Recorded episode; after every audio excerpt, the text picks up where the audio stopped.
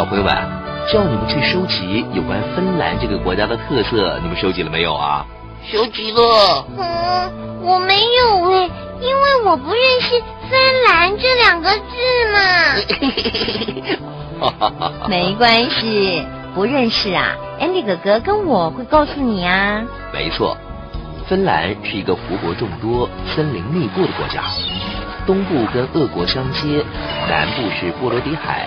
西部跟北部呢，则是跟瑞典、挪威相邻，而芬兰、瑞典、挪威这三个国家呢，同样都分管北极圈内的拉普兰地区。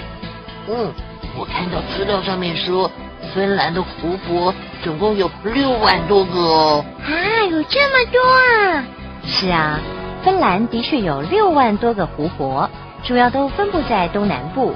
是由最近一次冰河期的冰河所形成的，许多的岛屿啊分散在湖泊之中，以及温暖的西南海岸，总共有六千多个呢。嗯，怎么连岛屿也这么多？从空中向下看呢，湖泊、泥炭沼和树木遍布整个芬兰国土，土地大多数被森林覆盖着。另外，国土面积的百分之十则是被水覆盖，而在北极圈以南的森林，因为最为稠密，所以常常的被白雪覆盖。哦，对了，Andy 哥哥、晶晶姐姐，这里的森林多，那有什么树木呢？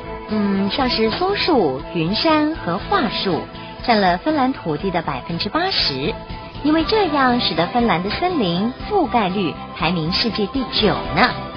哇哦！芬兰的气候夏季短，阳光明媚；冬季长又寒冷，湖上冰层厚达一公尺。北极的夏季啊有七十三天，到了夜晚的时间，太阳还高高的挂在空中呢。哇，真是奇观呢！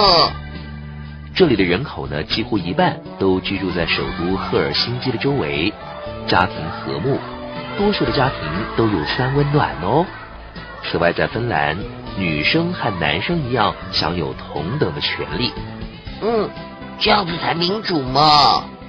哦，对了，刚刚说这个芬兰因为森林茂密以及湖泊众多的原因，使得这里呢只有百分之十一的土地可以做农作物生产和牧养牲畜。不过话虽如此，芬兰全国的乳制品都由农民自己生产供应，粮食自给自足哦。另外呀，森林也支撑着高利润的木材工业，河流则可以用来发展渔业和水力发电。这个国家看起来就像一只小麻雀，为什么？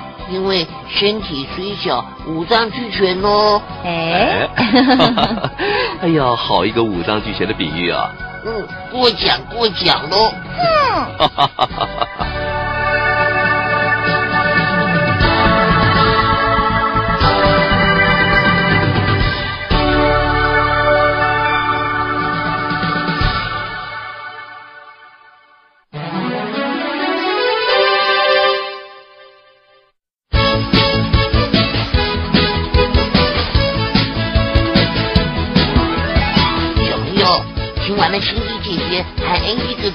告诉我们有关进化、探险、农业、电影，还有电影的制作等等有趣的事物。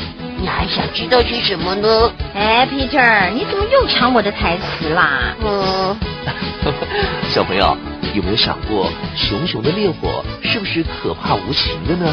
下一次我们一块来认识一下火吧。小朋友，我们下次再见喽。小朋友再见喽。等等我，小朋友再见喽，拜拜。